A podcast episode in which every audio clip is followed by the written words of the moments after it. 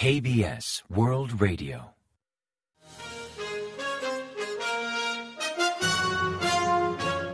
Informativo de KBS World Radio. Bienvenidos un día más al informativo de KBS World Radio. Les habla Javier Castañeda y tras el saludo les avanzamos los principales titulares del día 19 de diciembre. Seúl, Washington y Tokio activan intercambio de datos sobre misiles. Pyongyang confirma que lanzó un ICBM modelo Hwasong 18 y una afirma que las amenazas solo traerán sufrimiento a Corea del Norte. China guarda silencio sobre el ensayo balístico norcoreano.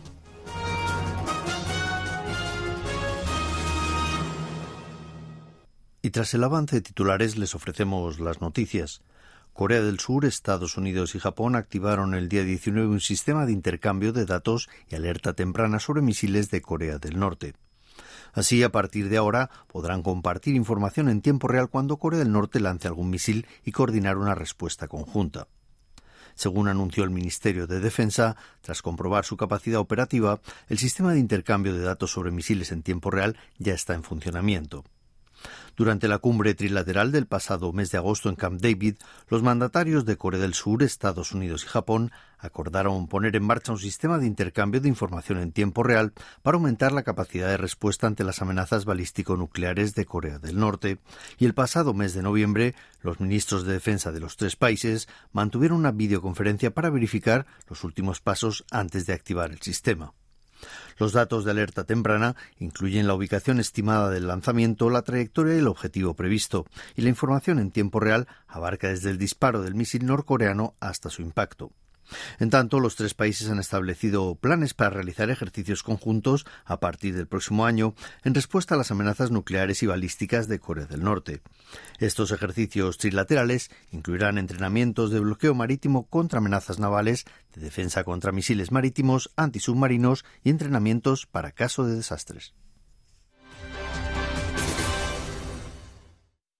Pyongyang ha confirmado oficialmente que el lunes 18 lanzó un misil balístico intercontinental modelo Hwasong 18.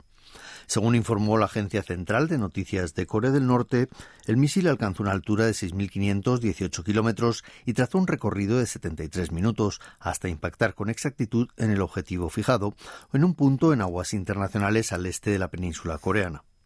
También destacó que el ensayo no comprometió la seguridad de los países vecinos. El Comité Militar Central del Partido de los Trabajadores lanzó un misil intercontinental para mostrar la determinación del régimen norcoreano de recurrir a su arsenal nuclear de ser necesario. Calificó el ensayo balístico intercontinental del día 18 como una advertencia de Pyongyang hacia las fuerzas hostiles, además de hacer mención directa a la segunda reunión del Grupo Consultivo Nuclear Seúl-Washington y a la llegada del submarino nuclear estadounidense Missouri a la base naval de Pusan. El presidente Yoon Suk-yeol en tanto ha advertido a Corea del Norte que las amenazas tan solo generarán autosufrimiento. Durante la reunión de gabinete del martes 19, el mandatario criticó los ensayos balísticos norcoreanos que calificó de grave amenaza contra la seguridad de la península coreana y del resto del mundo. Agregó que Pyongyang comprenderá pronto que sus amenazas no sirven de nada y solo empeorarán la situación, generando mayor dolor al norte y a sus habitantes. En cuanto a las medidas de Seúl para frenar las provocaciones de Corea del Norte, Jun destacó el sistema de intercambio de datos sobre misiles en tiempo real con Washington y Tokio y también la alianza surcoreano-estadounidense que ahora incluye medidas nucleares conjuntas. Y en cuanto a la crisis de cadena de suministro sobre materiales concretos como la urea, el presidente urgió adoptar una estrategia para diversificar las importaciones y ampliar las infraestructuras para impulsar la producción nacional. El lunes 18, el mismo día del ensayo balístico intercontinental norcoreano, China y Corea del Norte mantuvieron una reunión de alto nivel.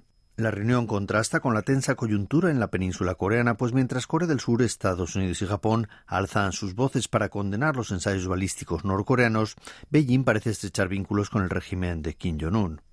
Así, Wang Yi, director de la oficina de la Comisión Central de Asuntos Exteriores del Comité Central del Partido Comunista de China y máximo representante diplomático de Beijing, se reunió con Pak Myung-ho, viceministro de Exteriores de Corea del Norte, y ambos coincidieron en estrechar la cooperación bilateral.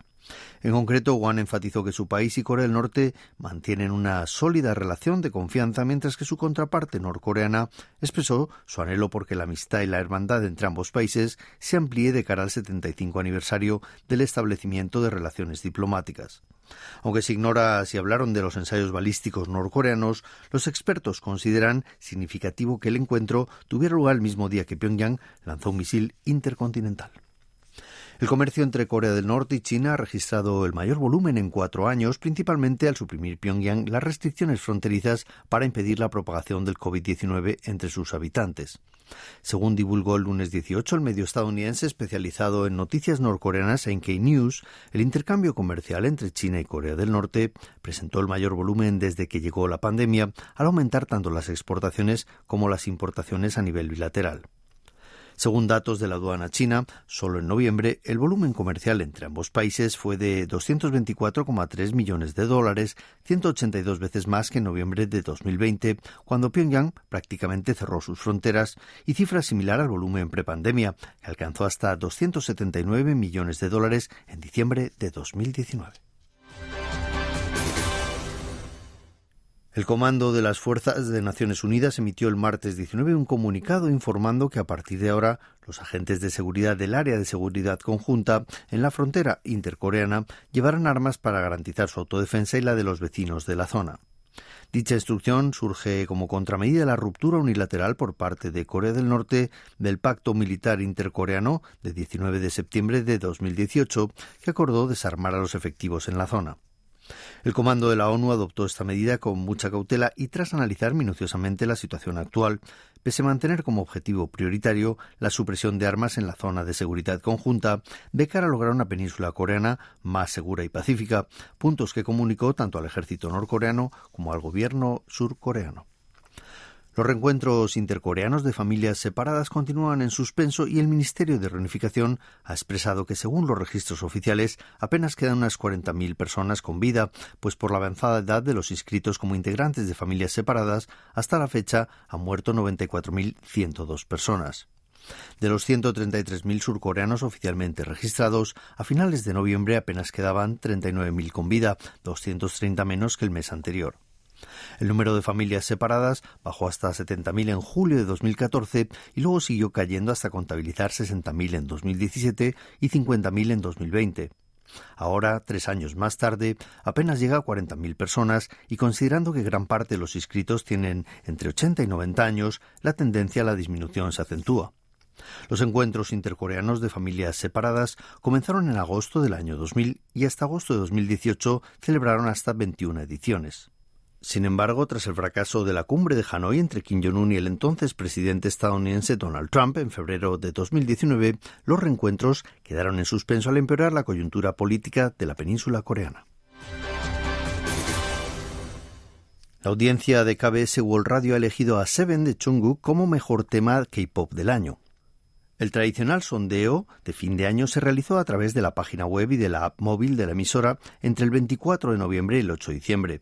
En la encuesta participaron 259.000 oyentes y cibernautas de 112 países del mundo.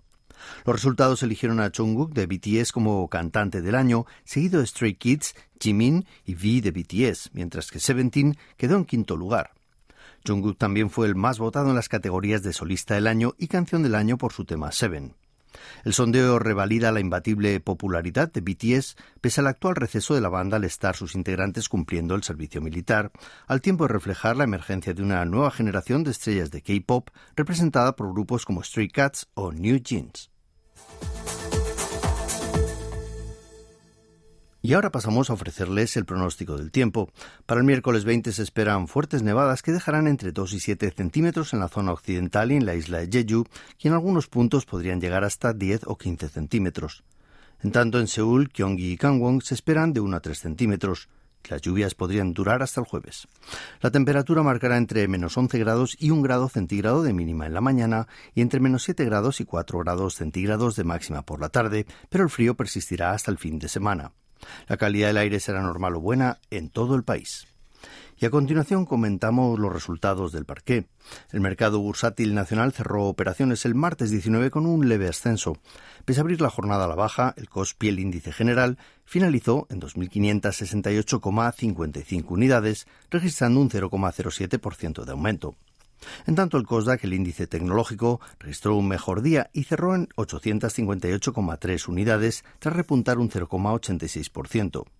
El dólar se apreció frente al won y subió 10,6 wones respecto al lunes hasta cotizar a 1.307,8 wones por unidad al cierre de operaciones.